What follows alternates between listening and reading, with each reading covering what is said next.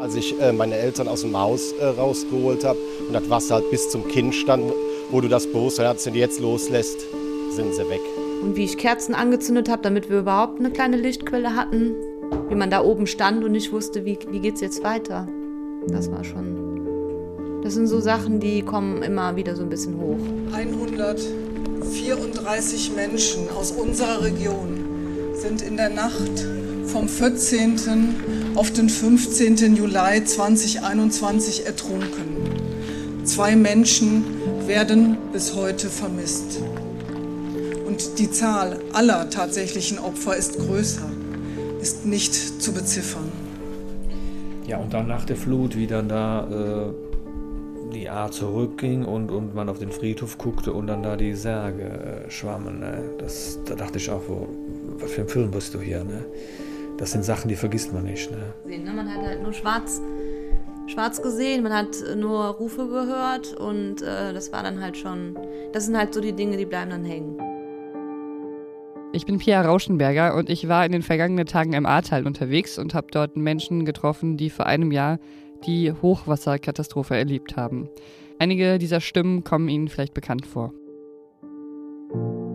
Diese Sekunde, wenn wir alle so im Keller waren und die alle Türen und Fenster so auf einfach so zerstört und das Wasser war wie Wasserfall überall.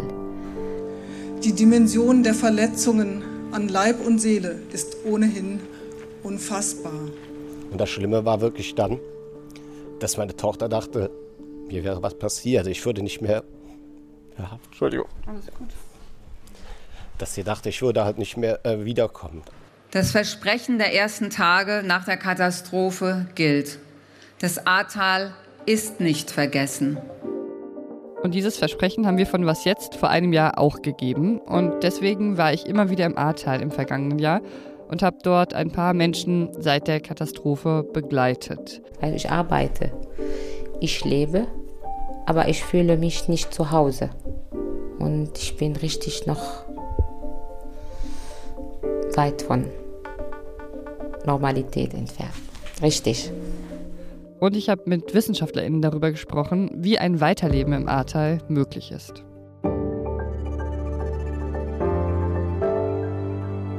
Die Hochwasserkatastrophe im Ahrtal ist ja schon ein Jahr her und in der Welt ist ziemlich viel passiert seitdem.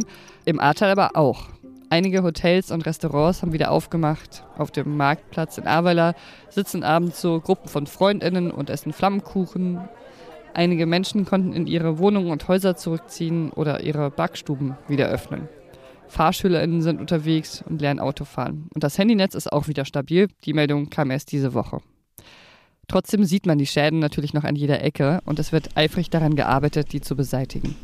Überall hämmert es, schraubt es, bohrt es. Also es ist nicht wirklich ruhig hier oder so. Und das ist natürlich auch eine Belastung für die Gemüter. Ähm, und dazu kommt eben noch, dass hier überall irgendwelche Haufen mit Ziegelsteinen rumliegen oder noch Kanister stehen oder andere Container oder Flutlicht. Es sieht halt alles noch so ein bisschen nach einer riesigen Baustelle hier aus. Naja, das war nur einer von vielen Eindrücken. Aber es wirkt insgesamt so wie, klar, die Narben sind noch sichtbar, aber nicht mehr frisch. Sehen nicht mehr so verletzlich aus, auch irgendwo auf, die, auf eine Art, ja. Und die A selbst sieht so äh, unschuldig aus, als ob irgendwie nie was gewesen wäre. Das ist schon auch ja, schwer vorstellbar, dass dieser zarte Fluss da links neben mir äh, zu so einem Monstrum gewachsen ist vor einem Jahr. Und wenn Sie jetzt denken, dass ich mir da widerspreche, ja, das stimmt wahrscheinlich. Aber die ganze Situation im Ahrtal ist eben auch recht widersprüchlich. Also zum Beispiel in der Altstadt von Ahrweiler, da kann man wie gesagt auf dem Marktplatz sitzen, Flammkuchen essen oder Eis und auf gut gepflegte Blumenbeete schauen und das Gefühl haben, ist ja eigentlich alles normal hier. Aber die meisten Häuser und Geschäfte um den Marktplatz herum, die stehen noch leer und der nackte Putz guckt einen da an. Diese Widersprüche, die finden sich auch im Großen und darum soll es heute gehen. Es geht um das Weiterleben in einem Tal, das von so einer Katastrophe getroffen wurde. Und das wahrscheinlich nicht zum letzten Mal. Es wird passieren. Es wird irgendwann wieder passieren. Es ist nach wie vor ein Extremereignis. Jeder hat irgendwann mal äh, eine Krise wegen dem Klima. Oder das holt uns alle mal ein. Ne? Also ich bin gerade auf dem Weg zu Myrna, Mona Mado. Und ähm, das Navi hat mich ein bisschen falsch geleitet, weil das noch nicht daran gewöhnt ist, dass manche Brücken nicht mehr da sind, wo sie mal waren. Ähm, ja, und Myrna wohnt jetzt hier auf dem Johannesberg. Die hat ziemlich lange nach einer Wohnung oder nach einem Haus für ihre Familie gesucht, weil ihre ehemalige Wohnung wirklich komplett überflutet wurde und nicht mehr bewohnbar ist. Ja. Und es hat super lange gedauert, aber jetzt ein Jahr später hat sie was gefunden und ich bin gespannt, äh, wo sie jetzt wohnt und wie es ihr damit geht äh, und ob sie zufrieden ist, dass sie was auf dem Berg gefunden hat. Weil ich glaube, bis hier oben hin kommt das Hochwasser auf jeden Fall nicht. Hier war es auch nicht. Erstmal gab es eine mini kleine Enttäuschung. Frische Hausbesitzerin. Äh, ja. aber hast du gesehen, es dauert noch ein bisschen, aber ah, wir müssen viel, viel renovieren.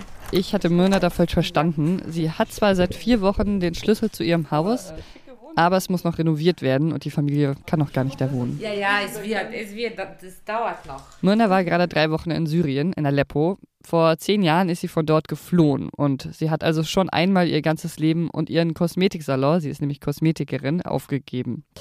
Und jetzt baut sie ihr Leben eben zum zweiten Mal neu auf. Es wird aber alles so anders Mhm. eingerichtet. Ich möchte hier die Küche einrichten, weißt So du? eine große Küche. Groß und hier so ins Grün. Mhm. Myrna rechnet damit, dass es noch mindestens ein halbes Jahr dauern wird, bis sie dann einziehen können. Bis dahin wohnt die Familie weiterhin im Provisorium. Diese Übergangsphase hat uns alles erschöpft. Ja, sowas. Weil du kannst nicht planen. Du lebst und du denkst, ich kann nicht planen. Ich glaube, es wird richtig besser nachher. Aber jetzt mittlerweile, wir sind immer noch in dieser Übergangsphase. Und das nervt. Das provisorische Leben, das reicht weit über das Büro hinaus, in dem Myrnas Familie gerade wohnt.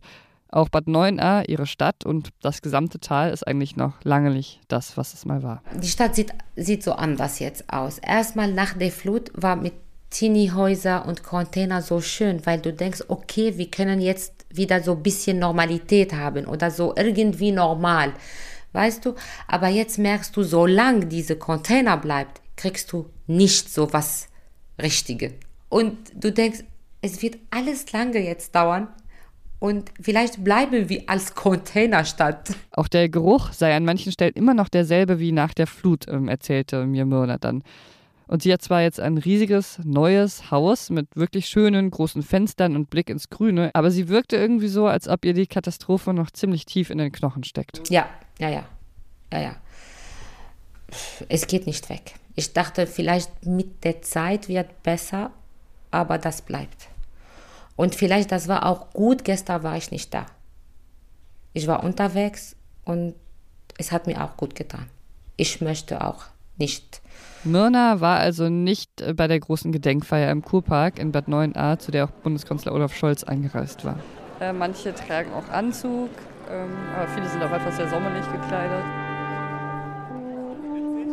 Ich wollte gestern nicht da sein. Bei dem Jahrestag. Ja, ja, ja, einfach so. Warum wolltest du nicht da sein? Keine Ahnung, es bringt diese Gedanken, weißt du, Gedankfeier bringt uns gar nichts. Nee, Für mich nichts. Weil man eh zu viel daran denkt oder warum bringt nichts? Weiß ich nicht. Gestern Abend, ich habe auch so gemerkt, es war auch gut, dass ich so unterwegs war und ich habe nicht so viel in den Nachrichten weißt du, gehört oder gesehen. Es war einfach so ein bisschen weit von hier. Weil es ist immer so viele Fragezeichen und so viele Fehler gemacht und man weiß nicht warum und wieso. So, jetzt ein Jahr her und wir wissen nicht, warum wir haben das erlebt.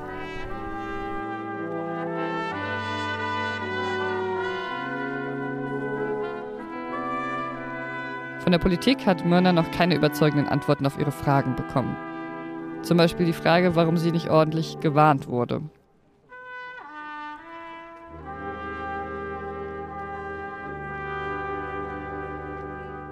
Sie hat mir erzählt, dass sie manchmal zur A geht und bei ihr nachfragt. ich rede mit der A. Weißt du, warum hast du so gemacht? Wieso? ja. So bitte das war Blödsinn, aber das, warum warst du so sauer? Myrnas Gefühl zur Natur hat sich durch die Katastrophe also ziemlich verändert. Wir haben die Natur zerstört und das ist irgendwie die Natur reagiert. Deswegen, ich weiß es nicht, was hier noch kommt, aber vielleicht kommt noch was. Dass irgendwann mal noch so ein Hochwasser kommt, das ist ziemlich wahrscheinlich. Und das liegt auch daran, dass das Ahrtal eben eine sehr spezielle Struktur hat. In der Uckermark hat es vor einem Jahr auch ähnlich viel geregnet und das Wasser ist da einfach abgeflossen. Im Ahrtal aber gibt es diese steilen Hänge und das Schiefergestein und das ist eben dann besonders anfällig für Hochwasser. Früher gab es auch schon andere verheerende Hochwasser. Die Frage ist also nur, Wann kommt das nächste? Ja, es war ein, ein wirkliches Extremereignis. Friederike Otto ist Physikerin und Mitautorin des Klimaberichts IPCC. Sie hat speziell das Ahrtal untersucht und wollte wissen, wie die Wahrscheinlichkeit für so ein Hochwasser mit dem Klimawandel zunimmt. Ohne den Klimawandel hätte man das vielleicht im Schnitt alle 800 Jahre oder so erwarten würden. Also wirklich ein wirklich sehr, sehr seltenes Ereignis. Und es ist immer noch ein, ein Ereignis, mit dem man jetzt nicht jedes Jahr wieder rechnen muss, sondern der Klimawandel hat die Wahrscheinlichkeit ungefähr verdoppelt. Also es ist nach wie vor ein, ähm, ein Extremereignis. Laut ihren Berechnungen kommt so ein Hochwasser in einer Welt mit 1,2 Grad Erderwärmung statistisch gesehen alle 400 Jahre vor. Das heißt jetzt aber nicht, dass die Leute im Ahrtal sich jetzt 400 Jahre zurücklehnen können in jedem Jahr gibt es also ein, ein Viertelprozent Möglichkeit, dass ein solches Ereignis wieder auftritt, was relativ klein ist, aber natürlich überhaupt nicht verschwindend gering. Aber der Klimawandel hört ja jetzt nicht heute auf, sondern ähm, wir sind ja also Emissionen steigen immer noch. Wir sind also überhaupt noch ganz weit davon entfernt, dass sie bei Null sind. Und das heißt, bis netto Null Emissionen da sind, wird die globale Mitteltemperatur weiter ansteigen und damit eben auch die Wahrscheinlichkeit für solche extremen Niederschlagsereignisse erhöhen. Der Gedanke daran, dass ihr schönes Teil noch einmal zerstört werden könnte, lässt Myrna aber nicht daran zweifeln, dass sie hier bleiben will. Nein, nein, überhaupt nicht. Nee, nee, nee. Das, ich habe dir vom Anfang an, hier ist meine Stadt, ich bleibe hier. Aber das tut weh, weißt du, wenn du siehst, diese Stadt war total schön. War mega schön. Und das braucht Jahre. Es tut weh, weil es noch nicht so wieder so ist wie früher. Aber Myrna hat mir auch erzählt, als sie gerade zum ersten Mal seit zehn Jahren in Aleppo war, hatte sie noch auch noch mal einen anderen Blick auf ihre andere Heimat, aufs Ahrtal. Mein Leben hier ist schön. Ich bin jetzt so sicher. Mein Leben hier ist schön und ich möchte wieder mein Leben aufbauen. Weißt du, was ich meine? Hier, nach der Flut meine ich jetzt. Ich habe hier alles. Mein Beruf, meine Familie. Und ja, wir müssen nur einfach zusammenhalten und weiter. Hauptsache nicht nochmal neu anfangen. Das liegt eben auch daran, dass ihre zwei Heimatorte sie in der Vergangenheit schon manchmal überfordert haben. Früher habe ich immer gekämpft. Ich muss Aleppo vergessen. Aber ja, das, ich fühle mich wohl. Ich bleibe hier, ich wohne hier, ich lebe hier. Aber irgendwann habe ich das Gefühl, warum soll ich Aleppo vergessen? Ich kann mit zwei Städten hier in, in meinem Herz, weißt du, leben und das tut gut auch.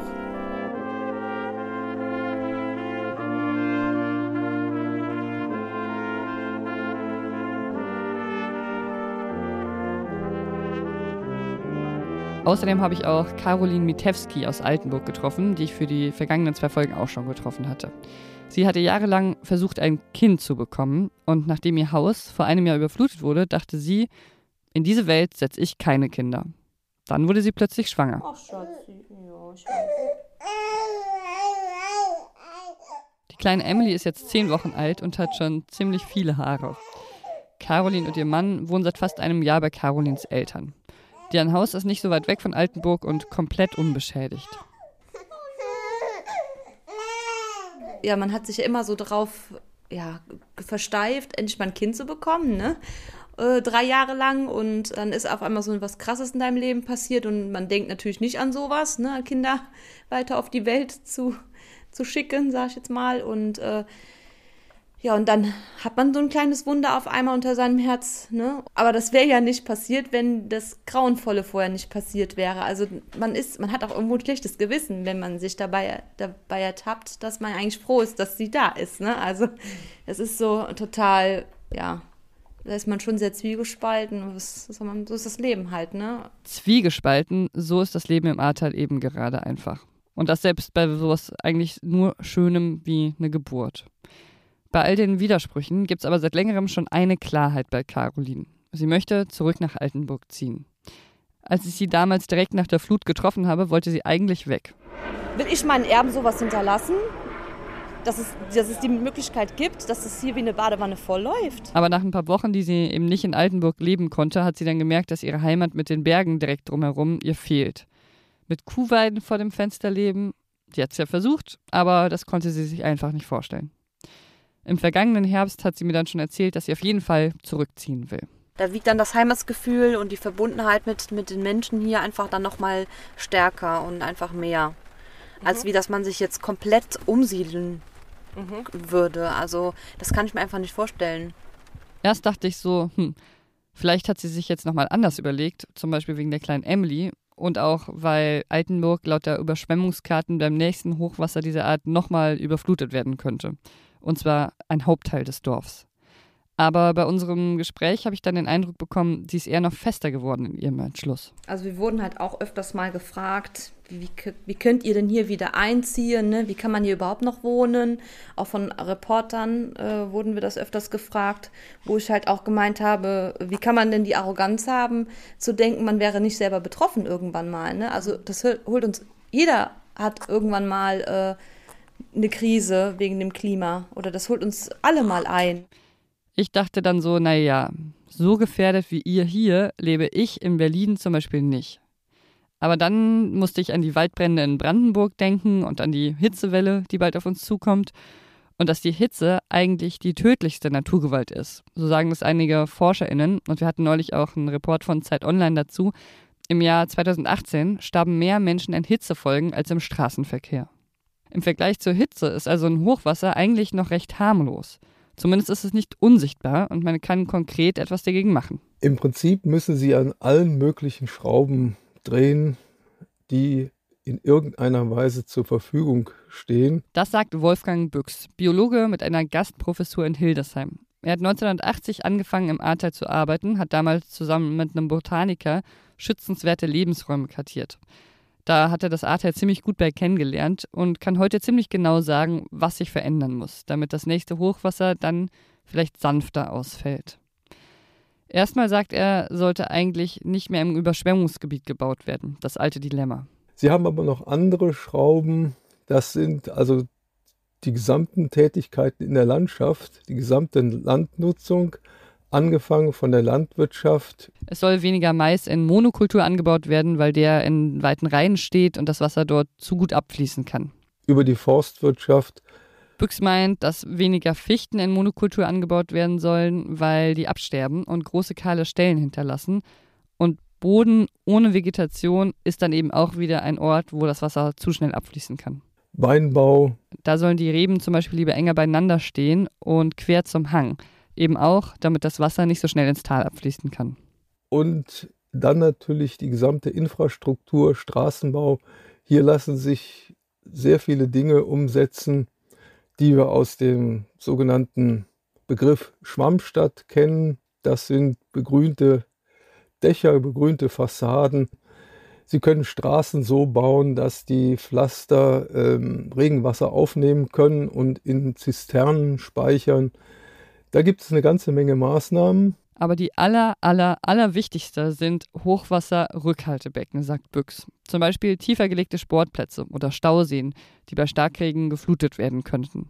Äh, was den größten Ausschlag gegeben hat, meines Erachtens, das ist natürlich, dass es zwar vor 115 Jahren schon Pläne für Hochwasserrückhaltebecken gegeben hat, in sehr ausgeklügelter Form praktisch über das gesamte Gewässersystem der A verteilt, aber davon im Prinzip nichts umgesetzt wurde. Ne, also in, und insofern ist das eigentlich der, die entscheidende Maßnahme, denn damit kann ich natürlich äh, am meisten zurückhalten. Büchs sagt, solche Pläne müssten in der gesamten Region umgesetzt werden, damit überall ein klein wenig Wasser hängen bleibt und sich nicht alles auf einmal dann die A runterwälzt. Insofern hat man also viele kleine Maßnahmen, die Mosaiksteine bilden, um aus dem Ganzen eine hochwasserresiliente Landschaft zu machen. Und ich denke, da müssen wir hinkommen. Und das muss geplant werden. Am besten von einer zentralen Stelle mit Fachleuten und nicht jeder Kreis für sich. Aber wo es neue Hochwasserrückhaltebecken geben soll, das ist bisher nicht klar.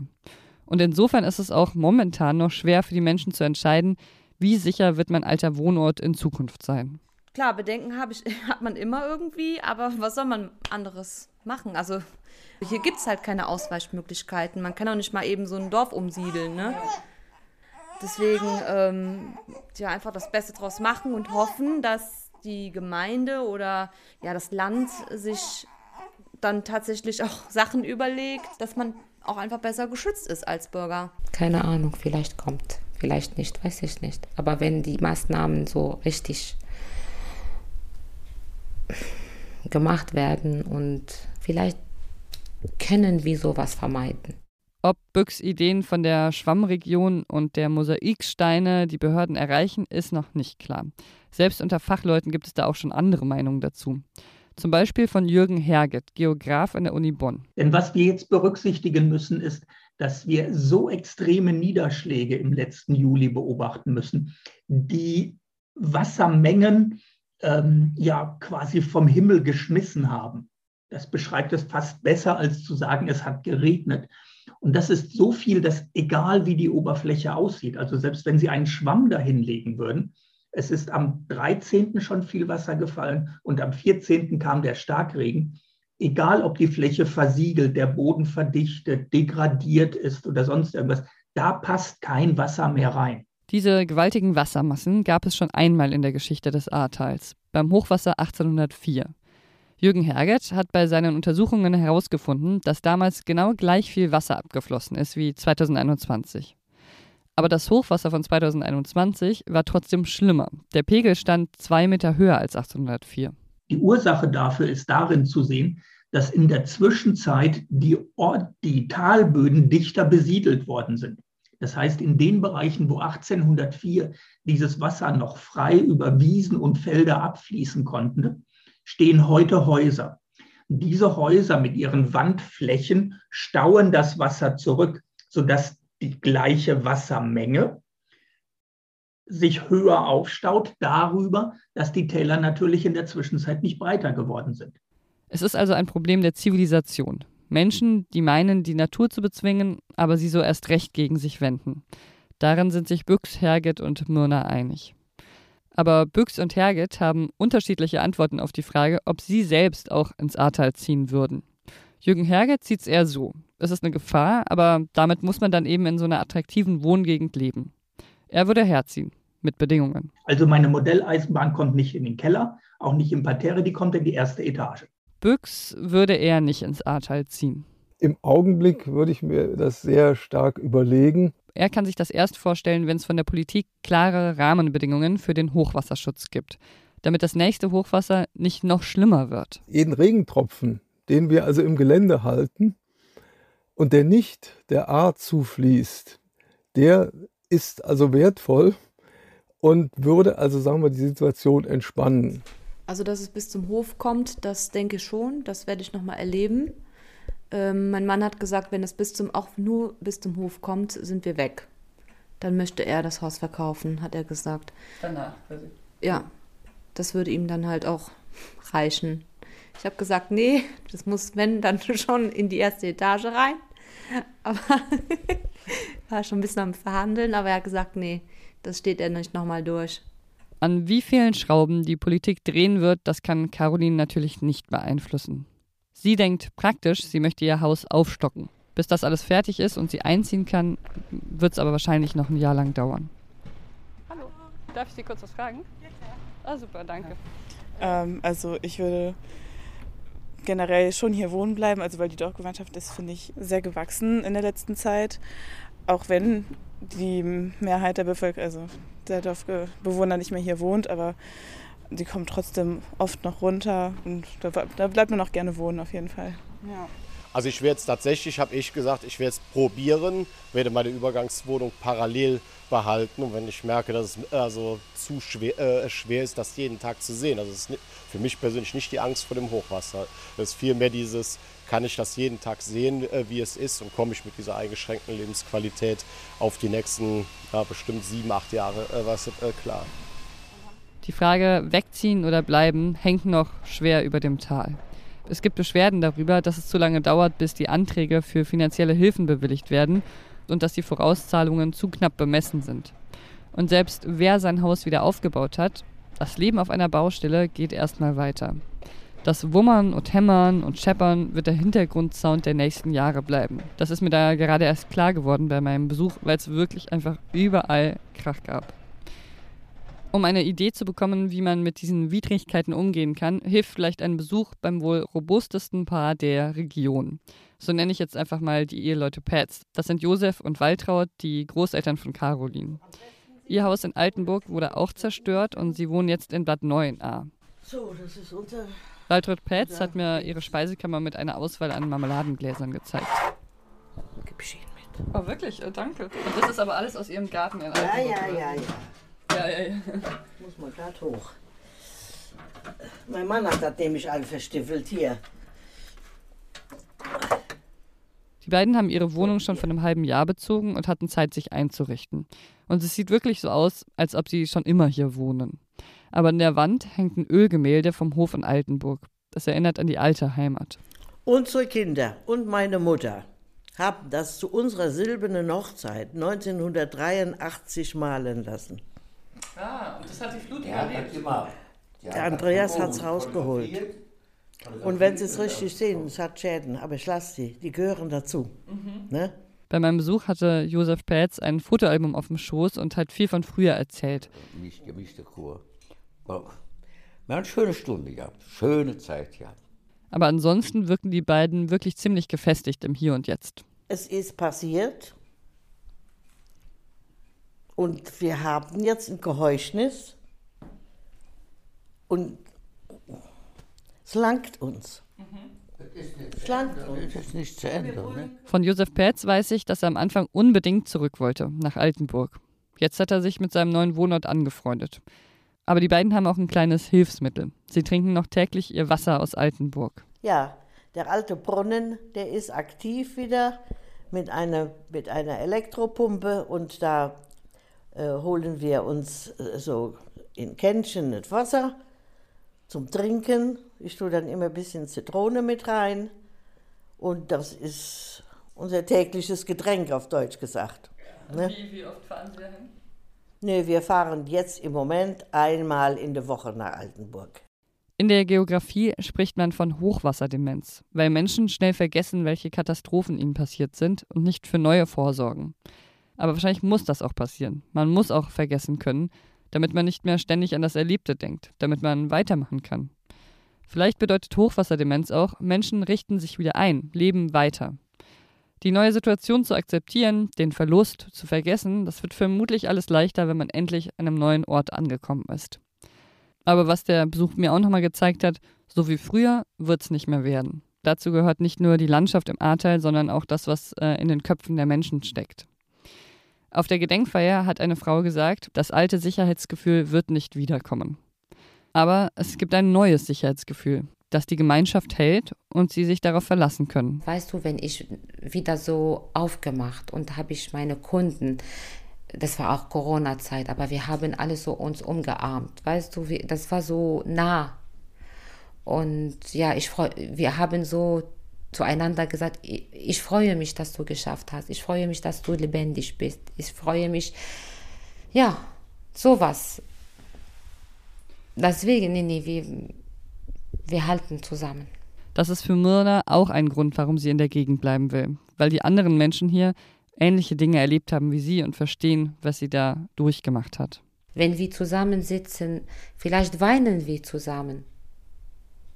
Weil wir haben so das Gefühl zusammen erlebt. Und ja, ich finde das schön. Und das kann ich gut nachvollziehen. Das Hochwasser hat Myrna viele Nerven gekostet.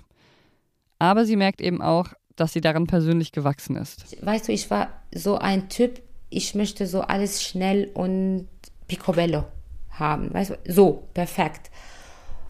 Aber mittlerweile so, ich habe so viel erlebt. Nach dem Krieg, mein Leben hier und jetzt nach der Flut. Und irgendwann hat das, ich habe es gelernt. Manchmal kannst du nicht so machen. Manchmal musst du ein bisschen langsamer, musst du ein bisschen geduldig sein, musst du auch gelassener sein. So anders geht nicht. Und vielleicht das tut mir gut, weil das für meine Nerven, für meine Seele ist auch besser. Wir müssen abwarten, wir müssen ein bisschen, ja, vielleicht ich bin jetzt mehr weiser. Sowas. Ja, ist so.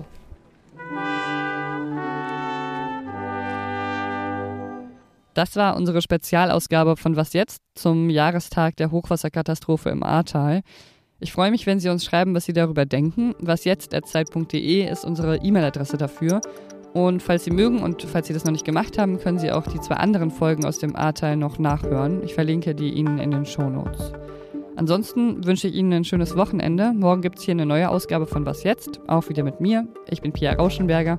Machen Sie es gut.